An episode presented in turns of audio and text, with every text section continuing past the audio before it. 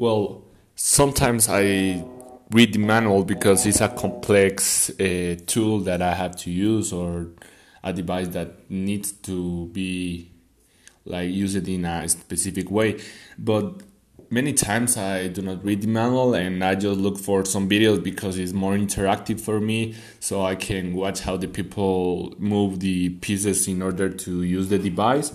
So I will go with the the way that I just use it in in the equipment.